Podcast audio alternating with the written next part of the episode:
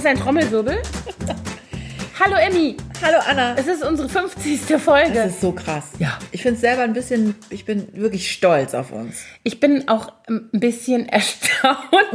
Also nein, das hört sich jetzt so verrückt an. Nicht, dass ich nicht gedacht hätte, dass wir 50 Folgen schaffen. Aber ich war mir nicht darüber im Klaren, ob wirklich 50 Folgen lang Menschen uns zuhören möchten. Aber offensichtlich ist es so. Es werden auch immer mehr. Die letzten Folgen, da hatten wir einen ständigen Zuwachs. Ja, ich, herrlich. ich weiß nicht warum. Also ob jetzt plötzlich irgendwo jemand uns äh, verlinkt hat und, Und gesagt hat, hört nicht. das mal an. Denn äh, bei einer der letzten Folgen, ich glaube die Beziehungsfolge, da, da, das ist richtig explodiert Diese gerade. richtig hochgegangen, die du Richtig, also ich meine, es war richtig krass Ja, gewesen.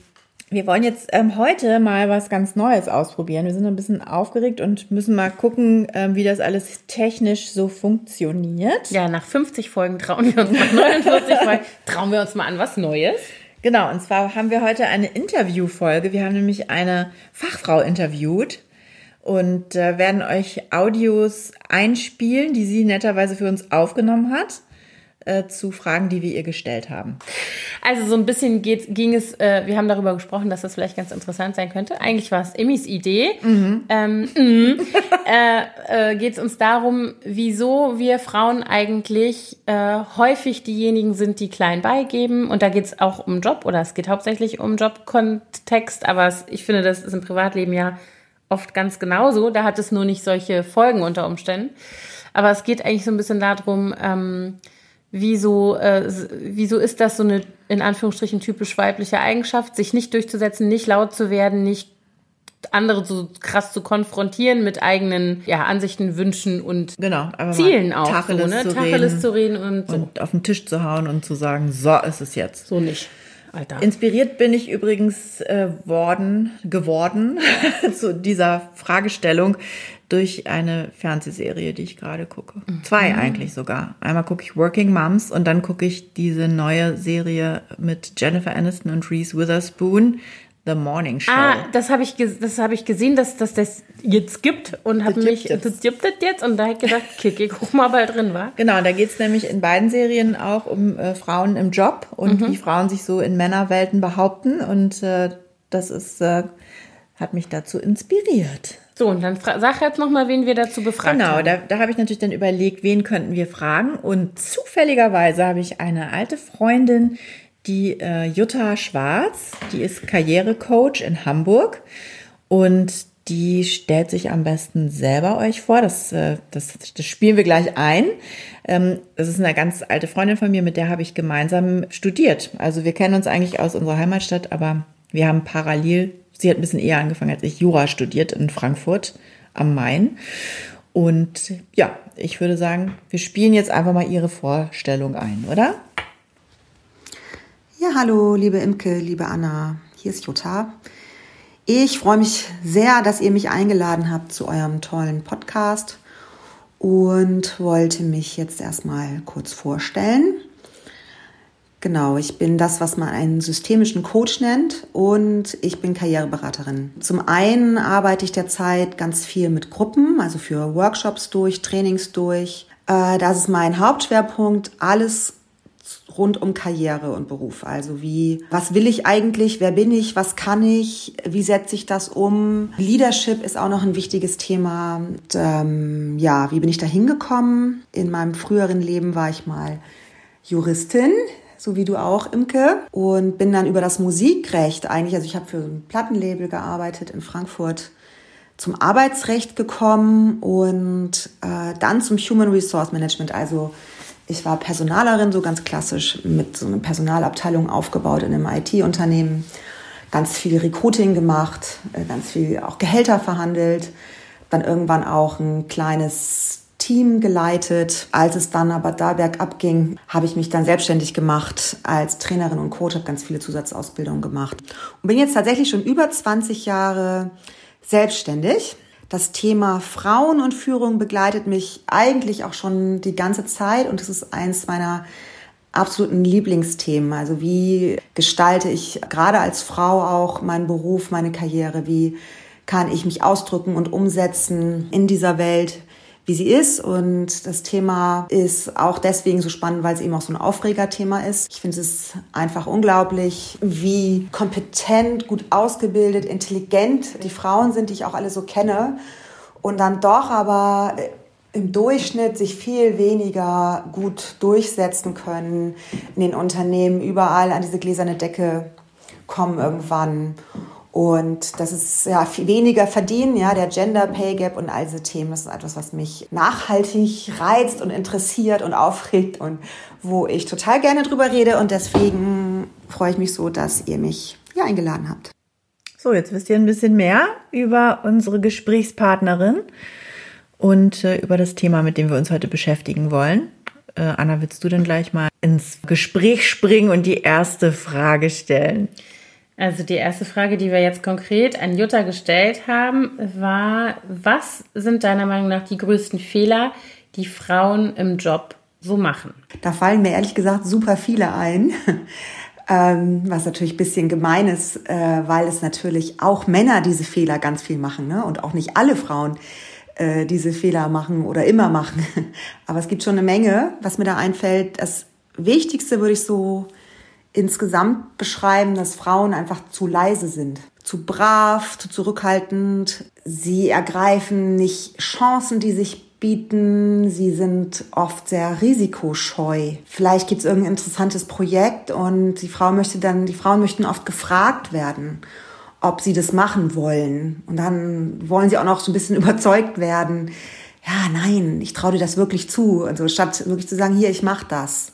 Auch wenn ich vielleicht noch nicht alles total gut kann, aber mir auch dann zutraue, das dann zu lernen auf dem Weg. Also das ist, glaube ich, so, eine, so ein Mentalitätsproblem, was viele, viele Frauen haben. Viele Frauen denken, wenn ich immer ganz fleißig bin, ja, und meine Arbeit richtig gut mache, hier Überstunden ohne Ende, so dieses fleißige Bienchen, ne, dann wird ich, werde ich irgendwann, wird das jemand merken und wird mich dafür belohnen. Dann kommt jemand und erkennt das und fördert mich wie so ein Mentor. Das ist, glaube ich, noch so ein bisschen diese Idee von dem Prinz auf dem Schimmel, der kommt, mich mir einmal in die Augen sieht, mich erkennt in meiner ganzen Qualität und mir dann den Weg bereitet. Und das ist etwas, was einfach nicht passiert. Also es kommt keiner und rettet mich oder fördert mich. Das ist so was, wo Frauen nicht in die Verantwortung für sich selbst gehen. Und ganz stark dahinter steckt auch so das Thema von Perfektionismus.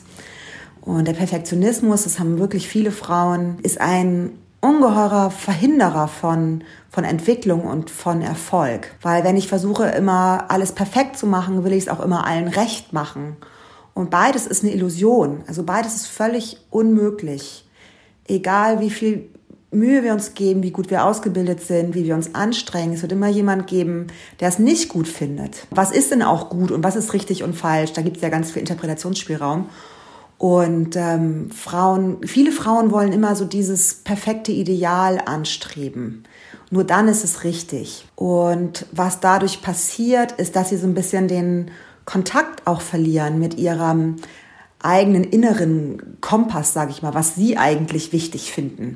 In dem Moment, wo ich es versuche, allen recht zu machen, bin ich auch immer so ein bisschen in den Köpfen der anderen und nicht bei mir selber. Und werde dadurch auch gar nicht so richtig greifbar für andere. Die wissen dann gar nicht so, wer ich bin, wofür ich stehe, was ich will und so weiter. Und ein ganz großes äh, Problem oder Dynamik ist auch, dass ich dann mich verzettel, wenn ich dann versuche, an jedem i-Tüpfelchen und äh, zum Beispiel äh, meine E-Mails, ja, ist auch ein gutes Beispiel. Jede E-Mail perfekt formuliert, wirklich äh, und total durchdacht. Es dauert einfach auch zu lange. Das kostet sehr viel Kraft, das dauert unheimlich lange. Dadurch verliert man so den Blick fürs Wesentliche. Was ist denn eigentlich wesentlich in einer Aufgabenstellung oder in meinem Job? Was ist hier so wichtig, dass ich lieber darauf die, das Augenmerk richten sollte. Mit wem kann ich zum Beispiel in Kontakt gehen? Wo kann ich eine Beziehung aufbauen in der Zeit? Das ist viel, viel wichtiger oft als ähm, dieses, dieses ganze Detailarbeit. Es gibt natürlich auch durchaus äh, Momente, wo Perfektionismus toll ist und wichtig ist. Beispiel Augen-OP oder sowas, ja. Es gibt natürlich Berufe, wo das äh, was anderes ist, aber oft in diesem normalen Geschäftsleben verplempern wir äh, eine ungeheure Zeit damit zu denken, okay, wenn ich das jetzt nicht richtig mache, dann passiert irgendwas ganz Schlimmes. Und das ist total wichtig, sich davon zu lösen. Also sehr interessant finde ich. Ähm, also, obwohl ich jetzt persönlich noch nie eigentlich in so einem klassischen Job, also äh, Angestelltenverhältnis war, lange genug ernsthaft, dass ich da irgendwelche Karriere ähm, Perspektiven gehabt hätte oder hätte haben wollen, kann ich ganz viel von dem, was sie sagt, so bei mir selber erkennen. Also wenn ja. sie sagt, was so typisch Frau ist, oder sie hat das ja sehr schön relativiert, dass natürlich nicht alle Frauen so sind und natürlich auch Männer so sind. Diese Idee, dass jemand anders mich sehen soll, Mhm. Das, da kann ich total nachvollziehen. Ich auch. Ich habe auch, das war richtig das, ein bisschen so ein Augenöffner, ja, als ich das gehört habe. Ich weil gedacht, ich, also, äh, ich habe ganz oft die Situation, ich bin ja nun auch sozusagen als ne, selbstständig mit meinen Sachen, ich habe ganz oft die Situation, dass ich finde, dass ich also irgendjemand im, im Umfeld, in dieser Blogger-Bubble sehe, der ein Thema besetzt, was ich auch besetze. Mhm. Und aus irgendeinem Grund, wahrscheinlich eben besser genetzwerkt, sich besser verkauft und so weiter, ähm, oder also es eine, einfach gemacht. Eine coole, ja, oder es einfach eine coole Koop oder sowas an Land zieht und ich denke, Kacke, wieso fragen die mich eigentlich nicht? Ja. Und natürlich ist mir vollkommen klar, warum, also auf so einer Kopfebene, aber ich komme trotzdem ganz oft nicht da raus. Ich bin super schlecht da drin, mich selbst zu vermarkten. Ich bin super schlecht in diesem Rumlaufen und allen Leuten erzählen, wie toll ich bin. Das machen manche Leute so ungeniert. Da, da habe ich richtig, stehe ich daneben und denke mal, das kann ja nicht euer Ernst sein. Ja. Aber das stimmt natürlich, was Jutta sagt dass es auch ein totaler Hemmschuh ist für mich, ja. Wenn ich auch mal ein bisschen auf die Kacke hauen würde, ein bisschen mehr und würde dauernd sagen, wie toll ich bin und was ich alles kann. Und dann musst du es ja erst hinterher beweisen, wenn jemand sagt, ja, dann mach doch mal das und das für mich. Ja. Das klappt ja dann sogar in der Regel. Dann würde ich vielleicht auch äh, an anderen Stellen irgendwie ein bisschen weiterkommen, sozusagen, als ich es tue, ne? Mit Sicherheit. Ja. Natürlich, klar. Jedenfalls geht mir das auch oder ging mir das auch oft so. Ja. Das, und äh, ich muss sagen, bei, bei mir war das äh, ganz gut. Mein Mann, der hat mich da immer so ein bisschen gepusht und mhm. gesagt, jetzt mach das doch einfach mhm. mal. Warum denn nicht? Mhm. Was soll denn passieren? Jetzt, ja. Ne? Ja, du kannst nicht warten, du musst jetzt einfach mal loslegen. Ja.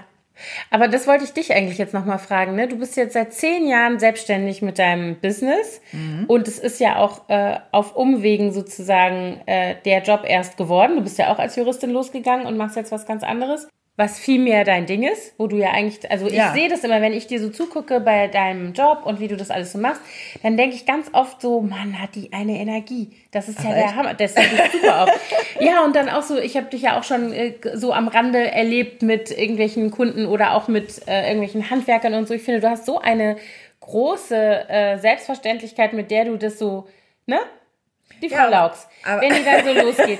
Und das finde ich, ich äh, habe da total viel äh, Respekt immer vor dir und denke immer so, du bist so eine krasse Macherin. Ja, du könntest auch mal so einen Gründerinnenpreis kriegen. ja, das dann müssen aber die Umsätze, glaube ich, ja, noch ein bisschen anders Nein, entwickeln. aber ich, ich will, also das wollte ich jetzt mal vor, vorweg schicken. Aber kennst du das auch in deinem Job? Du bist ja so eine ein, ein Ein-Frau-Betrieb eigentlich, aber du musst ja immer auch auf Baustellen und mit Kunden und so. Du hast ja wahrscheinlich ganz oft die Situation, dass du auf den Tisch schauen musst. Ja, total. Und ich, das war aber jetzt auch äh, über die letzten ähm, knapp zwei Jahre, anderthalb Jahre eine richtige Lernerfahrung für mich, als ich jetzt äh, dieses Potsdam-Projekt mhm. begleitet habe wo ich das erste Mal auch wirklich über einen langen Zeitraum kontinuierlich mit einem festen Team zusammengearbeitet habe. Sonst sind das ja immer mhm. nur so ein mhm. paar Wochen, dann ist so ein Projekt vorbei und das ging jetzt wirklich, weil das eben ein Projekt mit 28 Wohnungen war, über anderthalb, fast zwei Jahre. Und am Anfang, ähm, die ersten Baubesprechungen, die wir da hatten, als ich da neu dazu kam, da war ich echt so ein bisschen das Mauerblümchen da war ich aber auch noch nicht so involviert, weil da ging es noch, da war das Haus noch ein Rohbau. Mhm. Und dann, aber als es dann nach innen ging, war ich inzwischen schon so, fühlte ich mich da schon so wohl und kannte die alle schon so gut, dass ich dann auch ähm, mich getraut habe, mehr mhm. zu sagen. Aber das war auch echt eine Überwindung. Ich weiß nicht, die ersten Male, wenn ich dann meine Stimme erhoben habe in dieser Männerrunde, mhm. da war wirklich, also meistens war ich die einzige Frau. Äh, manchmal war noch die Sekretärin des ähm, Baustellenleiters dabei und hat Protokoll geführt, aber die hatte eben auch keine ähm. Funktion, in der sie irgendwas entscheiden musste oder auf irgendwas pochen musste, sondern die war eher wie so eine Protokollführerin. Mhm. Und da musste ich mich wirklich total überwinden. Wir haben ja da immer dann auch schon drüber gescherzt, du mhm. und ich, und dann die da immer darum gepimmelt haben, die Jungs. ja, wenn du mir dann irgendwelche Nachrichten geschickt hast aus der Sitzung, so, äh, jetzt sind sie wieder am Kompetenz äh, äh, rumkacken. Am so. Revier pinkeln. Ja, genau. Und dann habe ich immer äh, das lustige Auberginen-Emoji zurückgeschrieben und habe gesagt, sind sie wieder am Rumpimmeln. Aber du hast dann mitgepimmelt. Ja, ich, ich habe da, und ich habe da die ersten Male wirklich auch Angst davor gehabt, auch mal kritisch zu sein. Ne? Aber das, wir nehmen jetzt ein bisschen was voraus, was jetzt nachher noch in den weiteren Fragen äh, kommt. Aber ich muss sagen, ich habe mir da durchaus Respekt verschafft und das hat mir total viel für mein Selbstbewusstsein und meinen Mut gebracht. Das wollte ich jetzt gerade fragen. Äh, kannst du das übertragen auf andere Situationen? Also sozusagen das, was du dann da so lernst oder gelernt hast über dich und dein Durchsetzungsvermögen, kannst du das in anderen Situationen dann auch anwenden? Oder ist das dann so, dass du sagst, okay, hier fühle ich mich jetzt sicher, hier kann ich das jetzt machen? Oder glaubst du, beim nächsten Projekt bist du schneller an dem Punkt? Zum Beispiel. Ich, ähm, ich glaube, ich bin, ich bin insgesamt äh, sicherer geworden, was so mein, mein Platz ist und was ich erwarten darf und was nicht. Also ich glaube, ich trete viel selbstbewusster auf und fordernder inzwischen, weil ich eben auch mehr Erfahrung habe und weiß, was was okay ist und was nicht okay ist. Aber natürlich ist, bringt jedes Projekt seine neuen Herausforderungen. Wenn du dann wieder in einem neuen Team bist mit anderen Leuten, äh, muss man sich natürlich immer erstmal so ein bisschen abtasten. Äh, ich, ich finde das auch zum Beispiel sehr unsympathisch, wenn man gleich von vornherein so den einen auf dicke Hose macht. Ich hatte jetzt gerade ein neues Projekt gestartet, da war die Architektin, die äh, dieses ganze Projekt plant dabei und die hatte so eine richtige Profilneurose, hatte ich das Gefühl. Die hatte richtig, Unangenehm. hat da gleich, äh, so persönlich geworden und hat dann gesagt, ich kann auch so reden wie sie zu so einem Handwerker, der, der ein bisschen lauter geworden ist. Ich kann auch so reden, ich kann das auch so. Da habe ich gedacht, was geht denn jetzt hier ab? Was ist mit der denn los? Das fand ich sehr unsouverän und ähm, ich finde, man muss sie dann erstmal so ein bisschen rantasten und gucken. Kleiner Ja. Scherz am Rande, das ist so meine Taktik. Ich versuche es immer mit Humor. Das Ja. geht eigentlich ganz gut. Ja, So, wollen wir mal, soll Ja. ich mal die nächste Frage? genau. Ähm, gibt es äh, nach deinen Erfahrungen Themen, mit denen besonders Frauen im Berufsalltag Schwierigkeiten haben, liebe Jutta? Viele Frauen haben aus meiner Sicht vor allem Probleme, sich abzugrenzen. Also ganz klar zu sagen, das sehe ich als meine Aufgabe, das aber nicht. Also Nein sagen. Sie denken dann häufig, okay, das, wenn mir das jemand sagt, dass ich das machen soll, dann mache ich das. Arbeiten dann viel zu viel und gleichzeitig lassen sie sich das aber auch nicht entlohnen. Äh, machen das ein bisschen unsichtbar mh, im Hintergrund, stellen keine Forderungen, stellen auch keine Forderungen zum Beispiel nach mehr Geld, nach mehr Status, sondern ackern im Hintergrund weiter, äh, werden dabei natürlich äh, frustriert und ausgebrannt und so weiter. Anderes Thema ist so dieses statusorientierte Verhalten, was so in der männlich geprägten Businesswelt eine riesige Rolle spielt. Also diese Statusspielchen, die die ganze Zeit passieren, in jedem Meeting, ähm, ja, wo dann meistens Männer stundenlang über irgendwas reden, ohne eigentlich was zu sagen. Das ist ja ein reines Statusverhalten. Da geht es weniger um den Inhalt als darum, also man nennt das auch Airtime, ja, wie viel Airtime nehme ich mir, egal was ich dann da erzähle. Und das verstehen Frauen oft nicht. Ja, die wollen einfach das Thema voranbringen, die wollen äh, produktiv sein und lösungsorientiert und können sich damit oft aber nicht durchsetzen. Also diesen, den Umgang mit dieser vielleicht auch bisschen veralteten Kultur, das ist etwas, was vielen Frauen auch ähm, im Alltag sehr schwer fällt. Und dann finde ich noch wichtig hier den Punkt Seilschaften und Netzwerke. Das ist ja etwas, was eine riesige Rolle spielt in den meisten Unternehmen, wahrscheinlich überall in irgendeiner Form. Ja, dass es ganz viel auch darum geht, Bündnisse zu schaffen, Win-Win-Situationen zu schaffen, Verbündete, sich zu suchen, Menschen im Unternehmen kennenzulernen, sich einen Ruf aufzubauen. Das ist auch etwas, da fehlt vielen Frauen das Verständnis dafür und auch so die Bereitschaft, damit umzugehen. Ich meine noch nicht mal, dass es Frauen auch alles genauso machen sollen, aber es ist eine Situation, die einfach so da ist. Das ist, wo wir gesellschaftlich gerade stehen. Und es ist wichtig, damit einen Umgang zu finden und einen persönlichen Stil zu entwickeln. Stichwort, ne, äh, Stichwort rumpimmeln. Airtime ist das bessere Wort, haben wir jetzt gerade von Jutta gelernt. Das äh, Rumgepimmel von, von, dem, von der, äh, dem Unterbrecher unserer Aufnahme hat uns drei Tage gekostet. Eigentlich fünf. Ja, und unsere Hörerin eine Woche Ja. Wartezeit Das stimmt. auferlegt. Das- genau, wir mussten nämlich leider äh, letzte Woche die Aufnahme abbrechen, weil ein Handwerker hier auflief, der eigentlich eine Dreiviertelstunde vorher anrufen sollte, bevor er kommt. Dann war er aber schon in der Gegend, war? War ich, drei, ich war gerade fünf Minuten um die Ecke, halt gleich mal gedacht, ist nicht so schlimm, ich mu- muss ja, eh. Und dann kam er einfach und dann hat er uns erstmal ähm, ganz toll erklärt, wie die Welt funktioniert. Ja, wieso zum Beispiel Netflix bald pleite geht. Genau. Wieso? Und, und so, solche Sachen, die wir nicht bestellt hatten. Wir hatten, wir hatten eigentlich eine Kaffeemaschinenreparatur, die hatten wir auch. Die dauerte ziemlich lange. Genau. Er musste auch ungefähr 38 Mal nochmal zu seinem Auto, um irgendwelche Teile zu. Naja, nichtsdestotrotz hat das Ganze, glaube ich, fast zwei Stunden gedauert. Und da wir unten in dem offenen Wohnen-Ess-Küchenraum saßen, ging es auch nicht mehr anders. Naja, gut. Also haben wir uns diese Woche nochmal getroffen und fahren jetzt also fort mit unserem kleinen Interview. Und ich würde sagen, dann können wir jetzt auch mal die vierte Frage äh, uns gleich vorknöpfen. Möchtest du die vorlesen, Anna?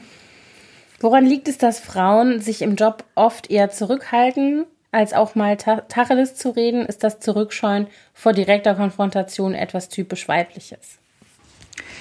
Ja, ich denke schon, dass wir Frauen es gerne immer so alles im netten Bereich halten, im, im friedlichen und dass alle lieb zueinander sind und eher immer so auf unsere Gemeinsamkeiten ja auch gehen als auf die Unterschiede. Und ähm, ob das jetzt von Natur aus so ist ähm, oder anerzogen, finde ich, ist, ja, keine Ahnung, ist immer so ein bisschen so eine akademische Frage. Ne? Ähm, wahrscheinlich hat es schon evolutionsbiologisch irgendwann Sinn gemacht, dass wir Frauen äh, für den Frieden gesorgt haben ähm, in der Höhle, während die Männer draußen jagen waren oder sowas. Und ich denke, dass diese gesellschaftlichen Normierungen, dass die halt unheimlich stark bis heute wirken und sich auch wirklich langsam verändern. Und ich finde es ganz deutlich, kann man das auch sehen, wenn man Kindern beim Spielen zuguckt. Also ich wohne ja mit meiner Familie in so, einem, ähm, in so einer Baugemeinschaft, in so einem Wohnprojekt und wir haben einen großen Innenhof, wo Kinder spielen und du siehst wirklich schon, also die Jungs dann ganz viel Fußball oder so, so rumraufen und an, sich anbrüllen und so. Ähm, und wenn du dann so siehst, dann kommen so die Kleinen nach, ähm, die sind dann zwei, drei kleine Jungs und trauen sich zum ersten Mal zu den Fußballspielen, großen Jungs. Dann siehst du richtig, wie die anfangen, das zu imitieren. Auch so dieses ganze mackerige Verhalten schon in dem Alter. Wenn du dann gleichzeitig siehst, die Mädchengruppen, also die spielen auch relativ getrennt hier bei uns, die haben dann alle lange Haare und lange Pferdeschwänze und die wippen und die spielen zusammen irgendwas, wo sie kleine Pferdchen sind und es sind eher so Rollenspiele und ganz viel miteinander. Ne? Also die streiten sich schon auch, wenn es dann gar nicht mehr anders geht, aber es ist nicht das erste Ziel. Das erste Ziel ist immer, dass es, dass es nett ist. Und ich glaube, im Kern, was dahinter steht, warum wir es dann auch als Erwachsene nicht schaffen, ähm, das abzulegen, auch wenn es erforderlich ist, dass in dem Moment, wo wir so einer sozialen Erwartungshaltung, wie eine Frau zu sein hat, wie ein Mädchen zu sein hat, nicht entsprechen und das durchbrechen, droht immer sowas wie soziale Ausgrenzung. Und ich glaube, das ist ein Urreflex, ein Urinstinkt von allen Menschen, dass sie Teil einer Gruppe sind, dass sie akzeptiert werden wollen, müssen, um zu überleben. Und ich glaube, deswegen ist es so, so stark und so mächtig, diesen alten Rollenbildern immer noch zu entsprechen. Und tatsächlich ist es auch gar nicht so einfach, selbst wenn Frauen sich jetzt dann überlegen, nee, ich will das unbedingt durchbrechen und finde diesen Mut. Wenn Frauen sich nämlich dann tatsächlich verhalten wie Jungs oder wie Männer, oft auch wirklich ausgegrenzt werden. Ja, also auch in Unternehmen ist es gar nicht so ratsam, genau das Spiel genauso zu spielen wie die Männer. Manchmal kriegen das Frauen hin, die werden dann selber so ganz kumpelig und die Stimme verändert sich, die Körperhaltung, die werden dann auch eher wie Kumpel wahrgenommen von den Männern. Das kann manchmal funktionieren, aber für die meisten Frauen ist es gar keine Option. Ja, das heißt, ähm, wir brauchen einen Weg, der das, also das Spiel respektiert, wie es ist. Gleichzeitig müssen wir ein bisschen experimentieren mit neuen Verhaltensweisen und das Ganze zu so einem authentischen eigenen Weg machen, was gar nicht so einfach ist und äh, so ein bisschen Mut und Experimentierfreude auch erfordert. Krass. Also ich muss, ich finde an manch, also ja, ich, ich, finde, man kann sehr gut nachvollziehen, wovon, wovon Jutta jetzt da spricht. Aber wenn ich jetzt, äh, es gibt so zwei Sachen, wo ich jetzt so spontan einhaken wollen würde. Das eine ist, es gibt natürlich diese, diese Rollenklischees. Also jetzt, wenn man zum Beispiel von Kindern spricht oder vom ja. Kinderspiel. Und natürlich haben wir das auch alle schon gesehen. Also mhm. das, was sie beschreibt, die Situation, du guckst in den Hof oder auf den Spielplatz und siehst, die Jungs verhalten sich so und die kleineren Jungs imitieren die größeren und die Mädchen verhalten sich anders. Und da, auch da gibt's die nachwachsende Gruppe, die sich das abguckt. Ne? Ja. Aber ähm, das ist jetzt, ich, ich sehe das auch, aber ich sehe eben auch ganz viele andere. Äh, ich finde, das ist nur ein Aspekt. Also ich sehe sowohl ähm, Machtgefälle auch innerhalb der Gruppen. Innerhalb der, ja, innerhalb der, der also sozusagen der Geschlechterkohorte, das brutal sein kann, auch unter Mädchen. Also ich kann diese, ich kann nicht ganz nachvollziehen, wenn sie sagt, Mädchen sind eher darauf sozusagen getrimmt und ausgerichtet, sich zu verstehen und irgendwie zu gucken, dass es ein Miteinander ist. Das sehe ich überhaupt nicht so. Also es gibt natürlich solche Kinder, gibt es aber auch unter Jungs. Möglicherweise wird das anders dann irgendwie mhm. umgesetzt. Vielleicht wirkt das nur von außen so. Jutta ja. hat zwei Söhne. Ja. Ich habe ja nun zwei Töchter und ich kann dir auch sagen, ja. das ist alles andere als Friede, Freude, Eierkuchen ja, gewesen, als sie klein waren. Also klar gab es auch harmonische Momente, aber es gab auch ganz viel den sogenannten Zickenkrieg, der ja nicht von ungefähr kommt, diese Bezeichnung. Also ich finde zum Beispiel immer, wenn ich mir das jetzt so angucke, ich habe ja die gemischte äh, äh, Bagage hier. Ich finde, es hat immer total viel damit zu tun, wie du geprägt bist. Und dann sind wir natürlich mhm. auch wieder bei gesellschaftlichen Normen.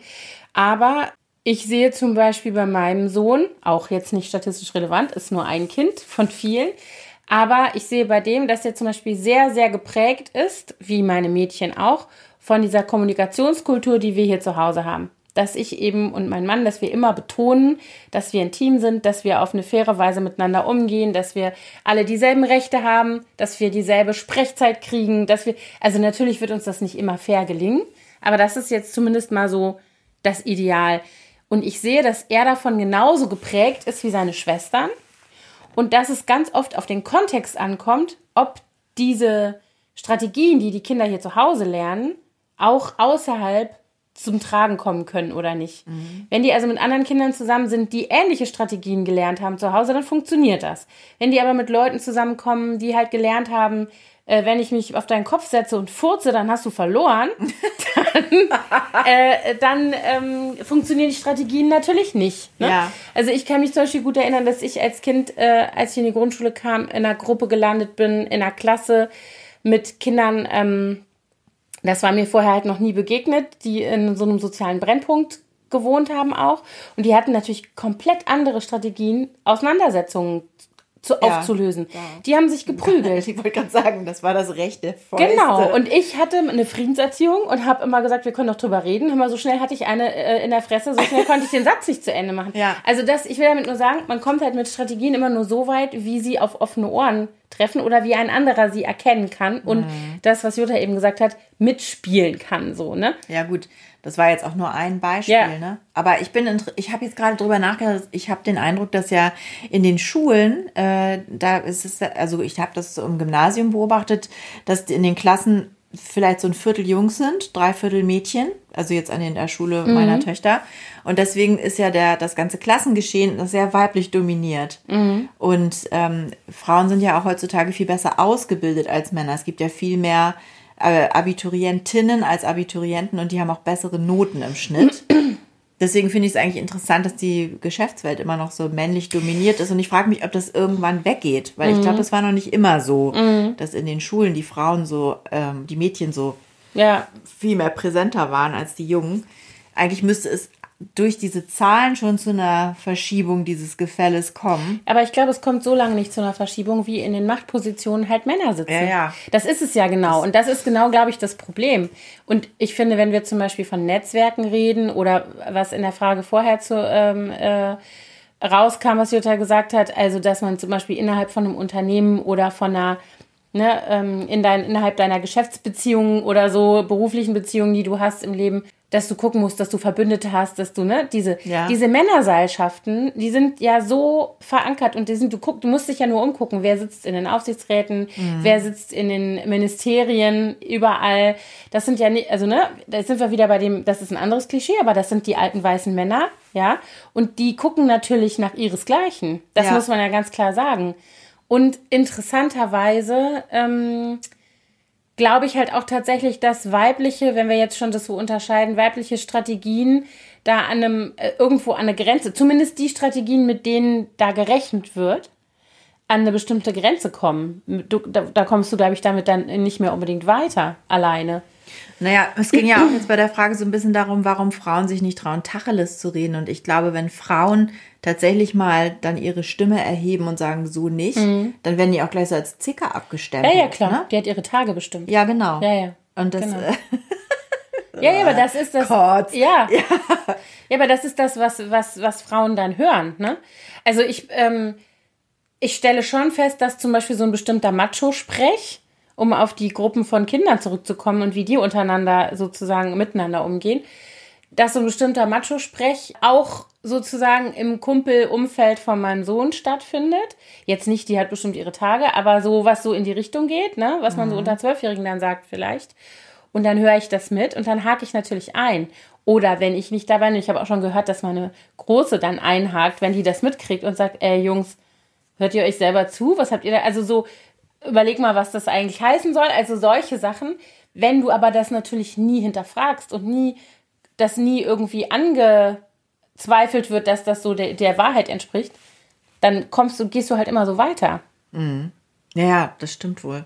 Und vor allen Dingen, ich glaube, das Problem ist auch, dass Fra Frauen vielleicht dann auch zu emotional wirken und dann nicht mehr ernst genommen werden. Das ist das ja. Da habe ich neulich einen sehr interessanten Artikel gelesen, dass wenn Frauen wütend werden, dann wird sofort gesagt, also die ist hysterisch. ja. Ne? Aber wenn Männer wütend werden, dann sind sie emotional und dann ist das toll. Dann ist das Leidenschaft. Also weißt du, so für ein Thema, der brennt für sein Thema. Wenn eine Frau hysterisch, Ja. wenn eine Frau wütend wird, wird gesagt, die ist hysterisch. Ganz viel. Die hat ihre Tage. Ich glaube, ganz viel läuft auch über die Stimme. Ich habe irgendwann mal äh, ge gehört, dass, äh, dass gewisse Tonlagen bei Männern gar nicht so gut wahrgenommen werden. Also die sind irgendwie so darauf äh, ausgerichtet, dass sie gewisse Frequenzen gar nicht hören und ausblenden. Ich glaube, ich, ja. oder die sind zumindest nicht so wichtig. Also ich glaube, dass, da, da muss man wahrscheinlich als Frau besonders darauf achten, dass wenn man sich aufregt, dass man dann nicht so eine hohe Stimme kriegt und so piepsig wird und so, dass dann man muss, glaube ich, dann eher runtergehen und cool bleiben und ruhig bleiben. Das ist wahrscheinlich die Aber Waffe. ich, ich habe gerade noch mal überlegt, ich glaube, was auch echt ein Thema ist, sind die Systeme. Also Systeme, in denen bestimmte Werte und bestimmte ähm, äh, Vorgehensweisen sozusagen als, das, als die Norm abgespeichert sind. Und wenn du dich da nicht konform verhältst, dann bist du halt sofort schon irgendwie, fällst du halt unangenehm auf.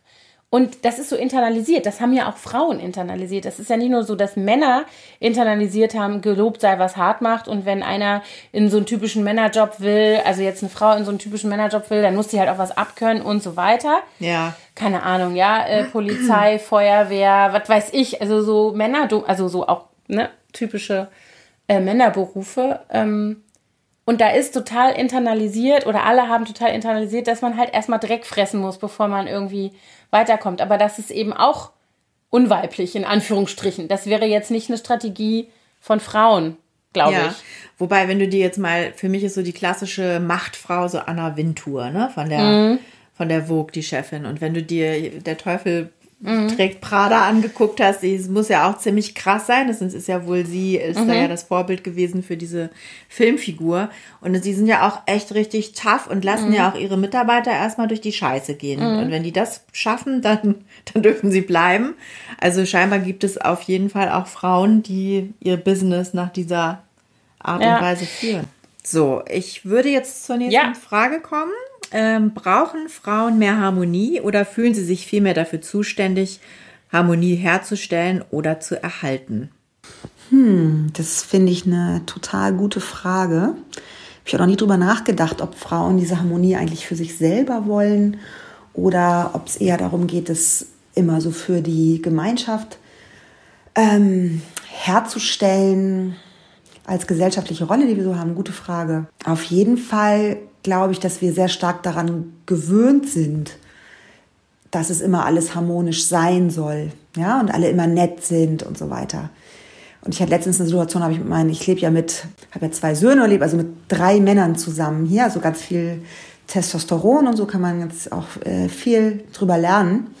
Und letztens fragten die Kinder mich, ob Männer eigentlich weinen. Und ich so, ja klar weinen die. Und ob Papa auch schon mal geweint hat. Und ich so, ja, auf jeden Fall. Zum Beispiel bei euren Geburten und so. Und dann haben wir ein bisschen von den Geburten. Das war alles ganz schön, nur die Stimmung. Dann sagte plötzlich der Große zum Kleinen, bei meiner Geburt hat Papa aber mehr geweint. Und dann sagte der Kleine zum Großen, ja, weil du so fett warst. Ja, und dann lachten sie so mal kurz.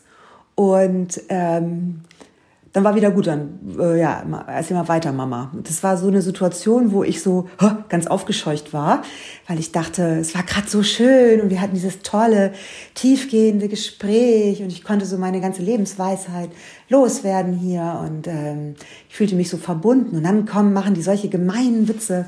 Und das ist, glaube ich, so ein bisschen dieser äh, Reflex, den wir oft haben, seid doch nicht so gemein zueinander. Dabei war es gar nicht gemein, ja. Es war lustig, es war natürlich auch so ein bisschen kompetitiv und dieses sich, sich auch so ein bisschen herausfordern und foppen. Ich glaube, dass das etwas ist, was uns Frauen tatsächlich auch eigentlich ganz gut tun würde, wenn wir das zumindest als eine Verhaltensalternative auch so ein bisschen im, äh, so im Repertoire hätten, ja, und damit auch gut umgehen können, weil es auf eine Art auch sehr viel Lockerheit reingibt. Beziehungen tatsächlich eher stärkt als schwächt, ja, weil man ja auch immer so ein bisschen damit aussagt, guck mal, wir stehen uns so nah, dass wir können sogar solche Witze miteinander machen. Siehst du, habe ich doch gesagt, dass ich es mit Humor versuche dann bei den Baubesprechungen. Ja, das halte ich auch in dem Kontext echt für eine gute Strategie. Die Frage ist halt immer nur so, also, weil die Frage war, also Frage an Jutta war ja eigentlich, fühlen sich Frauen zuständig für die Harmonie in einer Gruppe oder braucht man die Harmonie selber? Mhm. Ich glaube, ähm, das ist eben wieder so eine Art, eine Frage von Kultur. Wann empfindet man das als harmonisch? Ich ja? glaube, es ist auch eine Charaktereigenschaft. Ja, das wahrscheinlich auch. Also, Nein, aber ich wollte gerade darauf hinaus, wenn du in der Bausprechung sitzt und alle lachen, dann hast du ja auch Harmonie hergestellt. Das stimmt. Also so das, das, das eine ist halt Taktik. Eine, genau. Ja, und das ist halt eine andere Form von Harmonie herstellen, als jetzt ein ernstes, ein inniges, äh, ausgebalanciertes Gespräch führen oder so. Sondern das ist irgendwie eine Art von Gemeinsamkeit, die du dann geschaffen hast, indem du sagst, haha, wir lachen über was gemeinsam. Mhm. Und alle finden sich da irgendwie drin wieder und dann ist schön. Dann fühlen sich auch alle irgendwie wohl. Ja, so ein Feel-Good-Moment. Ne? Ja, ja, aber die braucht so man ja verbindet. auch. Verbindet, ja, ja, das stimmt. Aber, ich, aber angeblich äh, sagt sie ja, dass es Frauen sich das noch mehr zu eigen machen sollten, auch so ein bisschen zu foppen und mhm. so so zu, also so, zu sein zu, vielleicht. Sozusagen nach den Männerregeln zu spielen.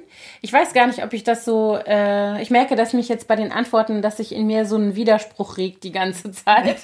also ich hätte sie jetzt gerne hier und würde Ja, ich habe auch gerade schon gedacht, eigentlich wäre das gut, wenn sie dabei säße ja. und auch noch gleich äh, mit antworten könnte auf das, was wir jetzt da, dazu sagen. Also Aber das ging natürlich das jetzt ging technisch jetzt nicht, nicht weil anders. Jutta in Hamburg lebt. Ähm, ja, weil ich, ich denke die ganze Zeit so, also wenn ich jetzt zum Beispiel an die Dialoge zwischen meinen Kindern denke, klar, solche Situationen kennen wir ja alle, dass du denkst, es ist gerade irgendwie, das kann ich total nachvollziehen, was sie da gerade erzählt hat, es ist gerade alles so schön und zack, zack, plötzlich kippt es total.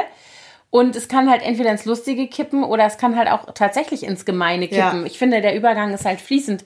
Und auch da kann ich nur sagen, dann nehmen sich meine Kinder alle nichts, egal ja. ob Junge oder Mädchen. Also zum Beispiel, wenn ich jetzt mal bei dem Beispiel bleibe. Ne? Ja, genau. Aber eigentlich wollen wir ja nicht über die Kinder reden jetzt. Nee, aber sie aber klar, das sie hat das Beispiel, Beispiel gebracht. Genau. Genau, aber also ich bin zum Beispiel jemand, der total harmoniesüchtig, ähm, möchte ich schon fast sagen, ist. Also auch bei uns zu Hause.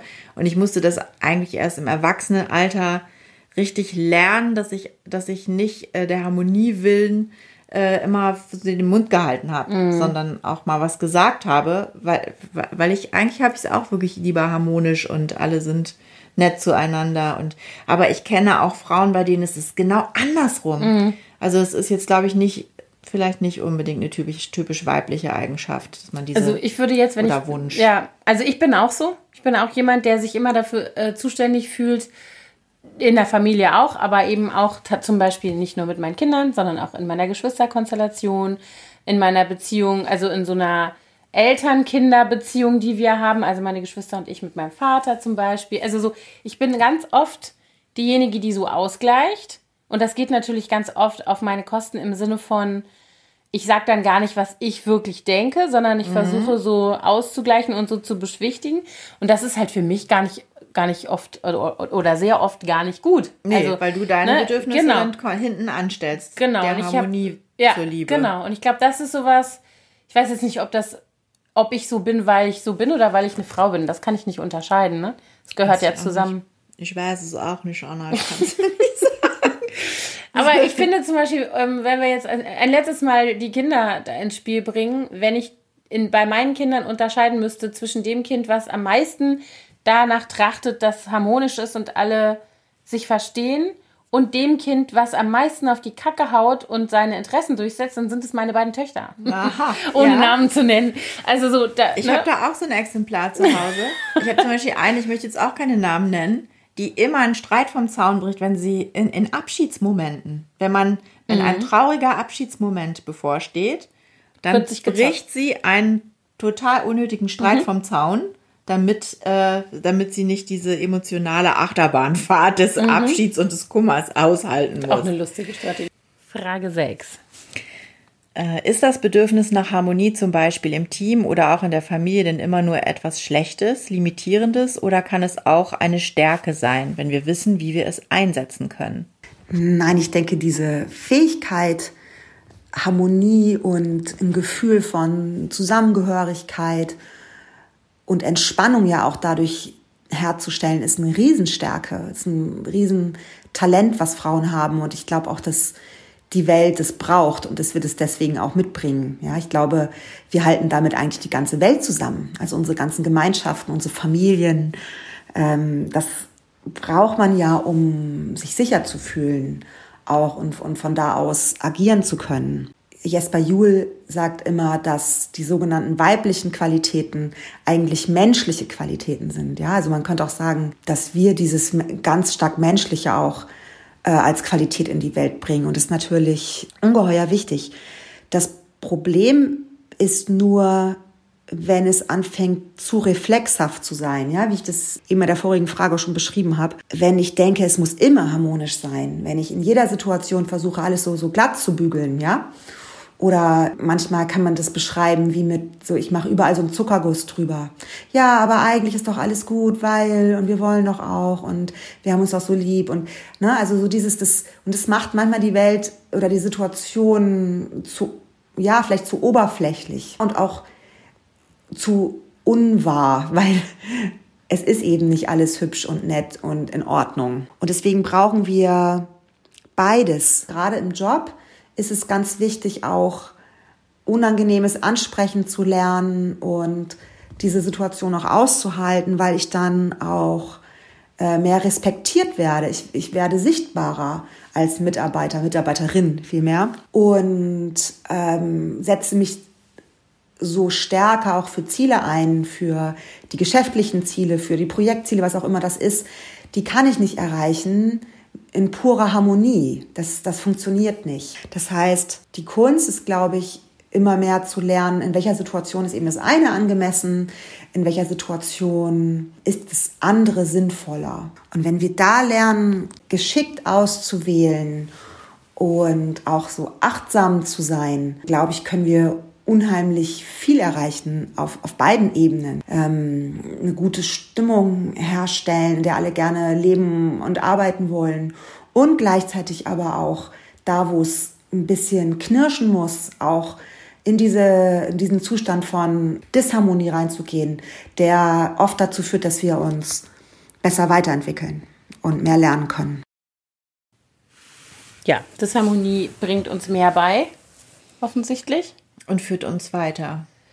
Das ist halt nicht, äh, nicht immer, also nein, so, ja. aber immer so dieses Ja und Abend zu einem sagen, nur damit Harmonie da ist, das bringt einen nicht weiter. Nee, das ist klar, aber ich hatte, wenn wir jetzt fragen, ob, ob ähm, das Bedürfnis oder das Bewusstsein für Harmonie in irgendeiner Form eine Stärke sein kann, dann muss man vielleicht nochmal differenzieren. Ich glaube, dass, ähm, dass Harmonie ja nicht unbedingt heißen muss, dass man immer alles schön glatt streicht, sozusagen, oder glatt streichen will, sondern ich finde zum Beispiel, ist es auch in der Auseinandersetzung, für mich persönlich jetzt, angenehmer, wenn die Menschen dennoch verbindlich sind. Also wenn du, das muss ja nicht bedeuten, dass man einer Meinung ist, aber dieses berühmte um, We can agree that we, that we disagree, disagree ja. ähm, ist ja auch äh, trotzdem eine Art von äh, Harmonie wiederherstellen, obwohl man nicht ähm, derselben Meinung ist. Also ich empfinde das immer das als sehr, sehr angenehm, wenn Leute zum Beispiel wirklich sachlich bleiben können in der Diskussion oder in der Auseinandersetzung oder einfach in einem Gespräch, mhm. wo man verschiedene Positionen hat. Und ich finde, das ist ja auch nicht nur im Job, sondern auch ganz oft im Privatleben so. Äh, keine Ahnung, ob du jetzt einen Dissens hast mit deinen Nachbarn oder ob du dich mit einem blöden Lehrer von deinen Kindern auseinandersetzen musst. Also es gibt ja so viele Situationen, ähm, in denen man irgendwie so für sich einstehen muss. Ne? Und trotzdem kann das verbindlich sein und damit, also finde ich jetzt persönlich, ist es für mich dann eben auch nicht mehr unharmonisch unbedingt, ne? Ohne dass das ich jetzt. Aber sage, das ist ja dann auch die, die, es geht ja darum, wie setze ich mein ja.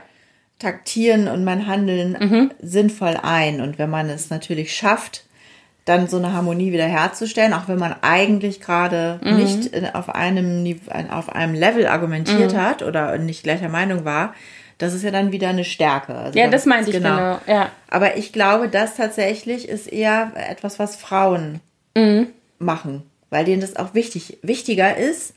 Ich glaube, Männer können äh, das besser aushalten, wenn man nicht äh, einverstanden ist miteinander oder nicht gleicher Meinung ist. Ich glaube, ich bilde mir ein, dass die dann sagen, okay, dann ist halt so, Pech, so ungefähr. Mhm. Und bei Frauen ist eher der Wunsch danach da, dass man trotzdem noch auf der menschlichen Ebene mhm. äh, im Guten auseinandergeht mhm. oder einen Weg findet, mit dem alle zufrieden sind. Das stimmt, ja. Aber ich empfinde das tatsächlich dann eben auch als Stärke oft. Also ja, ja, ne, in solchen Situationen, wenn wir, keine Ahnung, bei uns ist immer so eine Situation, äh, Eigentümerversammlung, da gibt's immer Beef. und das ist schrecklich. Und dann, äh, es gibt halt, äh, nach, es gibt eine Nachbarin von mir, die ich dafür liebe, wie die das schafft. Selbst wenn die Leute da am liebsten irgendwie eine Knarre rausholen würden, also so ist die Stimmung gefühlt manchmal, ja. wenn es um bestimmte Themen geht. Ähm, und die schafft das halt irgendwie immer in der Situation, äh, das runterzukochen, super verbindlich, trotzdem total klar.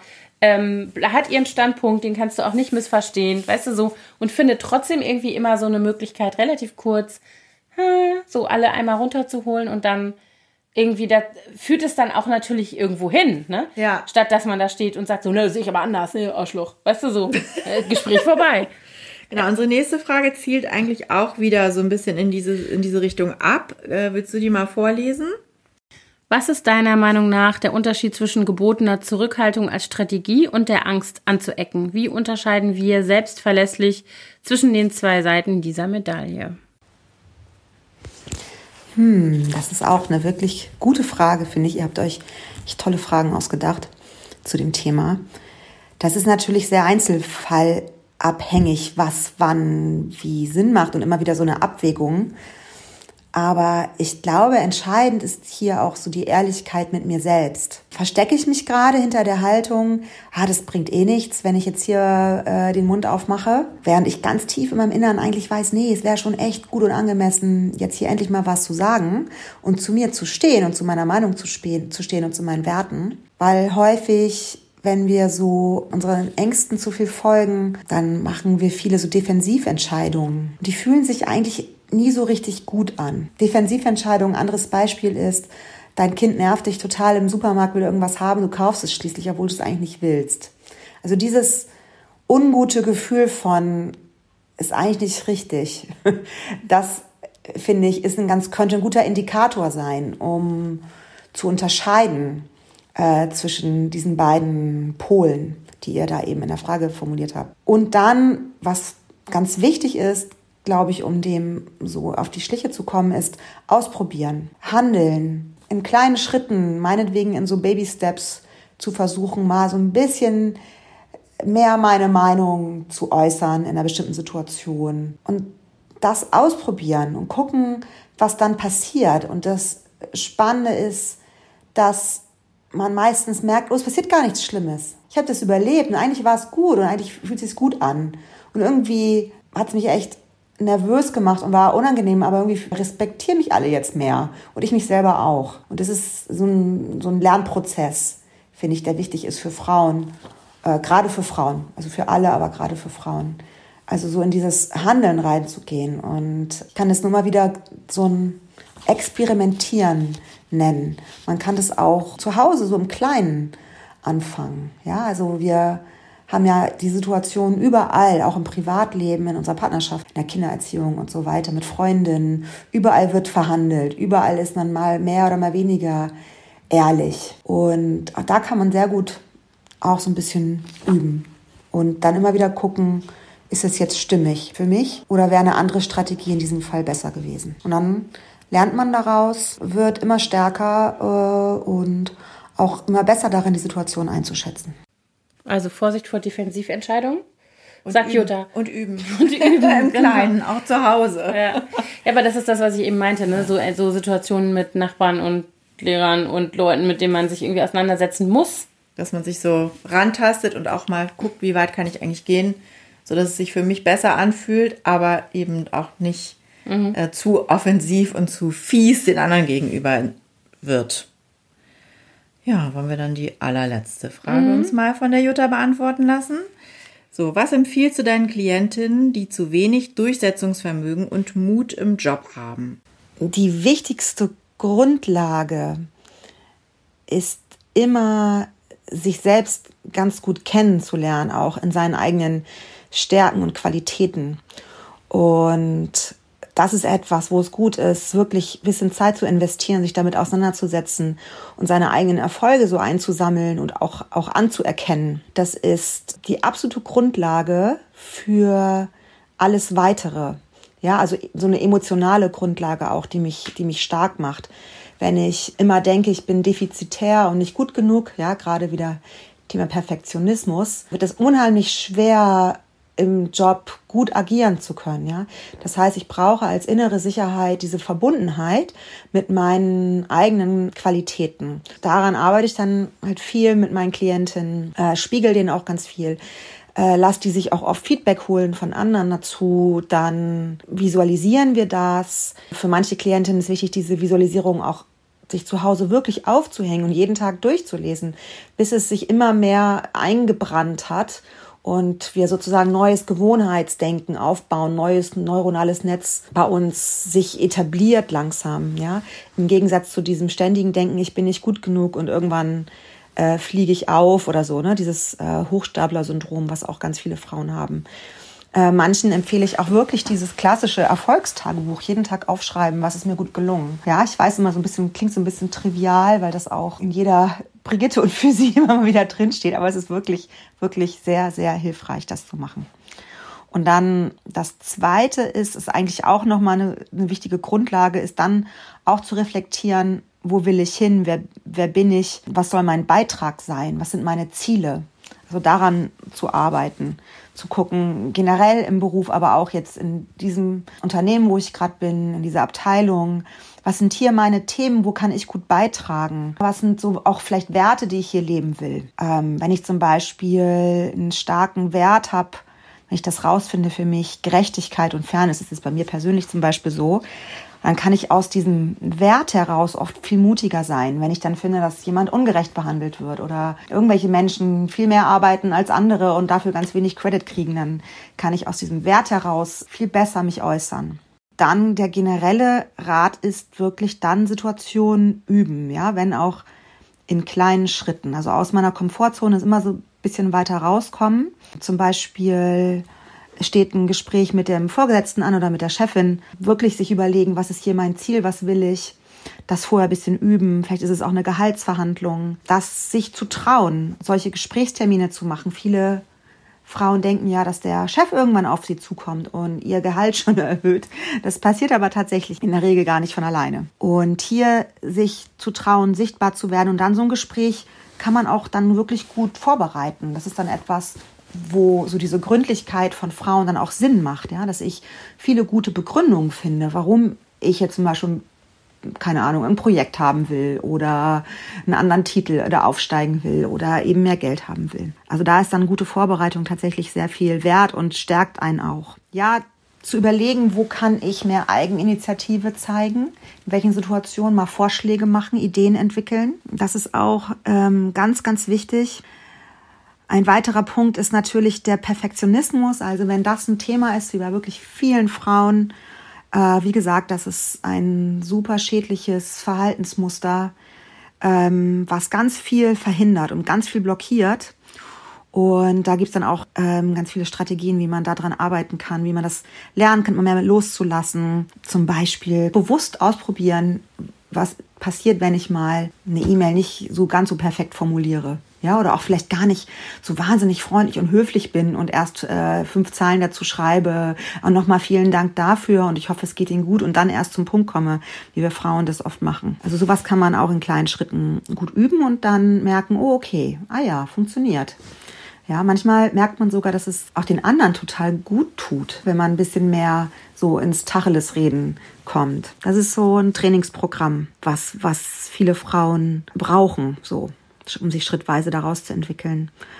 Und ich finde auch generell so ein bisschen den Mut zu entwickeln, unangepasster zu sein in Situationen. Also nicht immer nur ganz brav zu sein und sich nur immer anzupassen. Und da kann man auch in kleinen Schritten, also manche wollen auch gleich große Schritte gehen und sagen dann, oh super, ich habe jetzt sofort eine Idee, was ich im nächsten Meeting mal sage. Ja, das wird, das wird unangenehm, aber das mache ich jetzt mal. Aber für die meisten ist es halt eher so zu gucken, okay, in wirklich in kleineren Schritten anzufangen, äh, wo sie noch mehr so die Kontrolle haben. Ja, zum Beispiel auch im Privatleben mal einer, zu einer Freundin ehrlicher zu sein, ähm, zum, zum eigenen Partner oder sowas. Und es geht hier wirklich nicht darum, so in das totale Gegenteil zu verfallen. Ja, das ist das, was Frauen oft denken. Sie sollen dann wie Männer äh, oder wie manche Männer aggressiv auftreten und egoistisch und krass werden und so. Das ist überhaupt nicht der Fall. Das würde es auch gar nicht bringen und es würde uns auch gar nicht weiterbringen und so wollen wir auch gar nicht, dass die Welt ist. Und es hätte auch so was Rebellisches dann, also eher so, so, so ein kindliches Verhalten. Sondern eher mal gucken, ja, vielleicht sogar bei so Äußerlichkeiten, dass ich mal mich ein bisschen anders anziehe oder sowas, so ein Ticken auffälliger, ja. Falls ich sonst immer sehr, sehr konservativ und angepasst gekleidet war, dass ich mich da mal irgendwas traue, ja. Oder dass ich, ähm, wenn ich in bestimmten Meetings mich immer so ganz an den Rand gesetzt habe, ein typisches Frauenverhalten ist sich so an den Rand setzen, mich einfach das nächste Mal in die Mitte setze. Ja, also früh komme, mich selbstbewusst direkt an einen der besten Plätze setzen, wo mich der Chef oder die, die Entscheider auch gut sehen und mir vielleicht vorher ein, zwei gute Beiträge überlegen, gute Fragen, die ich stelle, vielleicht sogar mal eine kritische Frage, wo ich so zeige, dass ich so meinen eigenen Kopf habe, meine eigenen Ideen. Solche Sachen, das sind alles, hört sich so nach Kleinigkeiten an. Es ist aber ungeheuer wirksam psychologisch, wenn ich anfange, äh, solche Schritte zu gehen. Und ähm, ich erlebe das bei vielen Frauen, dass es dann so eine Eigendynamik auch entwickelt, dass sie einfach wirklich das Selbstbewusstsein, man kann zugucken, wie sich das steigert und es macht auch Spaß und die Frauen bekommen auch viel mehr Energie, sie werden stärker und werden, also es, es ist in dem Moment, wo man es tut, zwar anstrengend, diese Überwindung, aber insgesamt ähm, werden die Frauen viel stärker und auch kraftvoller. Ja, also es lohnt sich total, da das auszuprobieren. Ein weiterer wichtiger Punkt ist dann noch das Netzwerken. Und da viele diesen Begriff nicht mögen, ähm, nenne ich das auch gerne in Beziehungen investieren. Und dann empfehle ich halt den Frauen oder wir überlegen zusammen, wie da mal so die ersten Schritte aussehen könnten mehr zu schauen, wo sind denn Menschen, die mich da interessieren, die mich vielleicht auch voranbringen könnte oder die ich auch voranbringen könnte mit meinen Ideen. Und das kann dann auch ganz informell sein. Ich muss gar nicht auf die große Konferenz warten. Ich kann einfach mal mich in der Kantine zu jemandem setzen oder mal jemanden fragen, ob wir mal einen Kaffee zusammen trinken, sowas. Ja. Und ich glaube, dass Frauen da eigentlich große Vorteile haben. Oder das heißt, glaube ich, das ist etwas, was auch ähm, gibt es auch so Studien dazu, ja, dass Netzwerken, Networking, Beziehungen aufbauen wird immer wichtiger, auch so im Hinblick auf die Veränderungen in der Arbeitswelt, wo, wo alles immer mehr in Netzwerken auch geschieht und sich alles so schnell verändert, wir halt miteinander gut reden müssen. Und das können Frauen gut. Ja, diese äh, das Thema Empathie, gut zuhören können, äh, das sind eigentlich sehr, sehr gute Voraussetzungen, um gut in Beziehung zu gehen. Und ich finde eine sehr elegante Art, äh, effektiv zu netzwerken, ist auch immer Fragen zu stellen. Ja, dass ich mir gute Fragen überlege an die Person. Ich kann ja auch erstmal immer in Einzelsituationen netzwerken. Es muss ja gar nicht eine Gruppensituation sein, falls ich das nicht mag. Gute Fragen stellen hier, ich interessiere mich für das und das. Oder vielleicht auch mal so um Rat fragen, gerade wenn es auch jemand ist, der ein bisschen älter oder senioriger ist. Das, das mögen die Menschen. Ja? Und dann erleben die einen auch, ähm, die nehmen einen dann wahr als jemand, der Interesse hat, der äh, dabei sein will, der Teil des Spiels sozusagen sein will. Und so baue ich mir so auch meinen eigenen Ruf immer weiter auf durch so, so ein Verhalten. Ja? Also durch dieses schrittweise sichtbar werden. Und das ist mir immer ganz wichtig, dass es wirklich darum geht, hier seinen ganz eigenen Stil zu entwickeln. Ich muss niemanden kopieren. Ich kann wirklich durch Ausprobieren dahin kommen immer mehr, durch Handeln, was da zu mir passt. Ähm, es ist schon so, dass ich ein bisschen aus der Komfortzone raus muss. Und aus der Komfortzone raus heißt immer, dass es ein gewisses Unwohlsein oder ein unangenehmes Gefühl mit der Veränderung einhergeht. Und das ist auch okay und das muss auch so sein. Wenn ich das nie habe, entwickle ich mich nicht genug. Also wenn sich immer alles gut anfühlt, dann und einfach und komfortabel, dann mache ich zu wenig, dann probiere ich zu wenig. Das schon auch wichtig zu verstehen, aber wenn ich das dann ein paar Mal gemacht habe, wird es ja einfach irgendwann und normal und dann dehnt sich meine Komfortzone aus. Ja? Die wird immer breiter. Es gibt immer, immer mehr Situationen, die ich gut handeln kann und wo ich mich wohlfühle. Und das ist ein Lernprozess. Ähm, das ist eben Entwicklung. Aber ich kann wirklich auch auf weibliche Art äh, mich anders verhalten und sichtbar werden. Ich kann Dinge aussprechen, schwierige Dinge aussprechen und das mit einem gewissen Charme tun, ja, vielleicht sogar mit einem Humor, ich muss nicht total tough dabei rüberkommen und aggressiv. Ganz im Gegenteil, das ist oft gar nicht so wirksam. Ich finde ganz toll ähm, so einen Begriff, den ich von der Sheryl Sandberg gelernt habe, von der ähm, Lean-In-Autorin von Facebook. Die zweite Hand ist nach dem Mark Zuckerberg. Die nennt es relentlessly pleasant.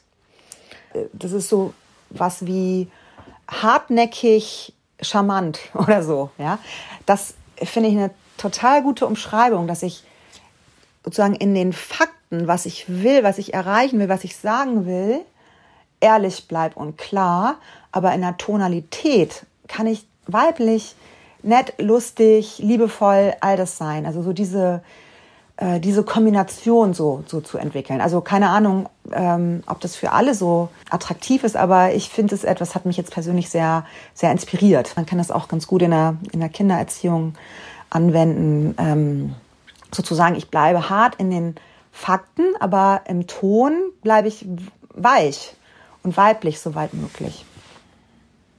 Also du machst alles richtig, Imi. Siehst du? Hab's im Grunde vorhin schon gesagt. Du bist relentlessly pleasant.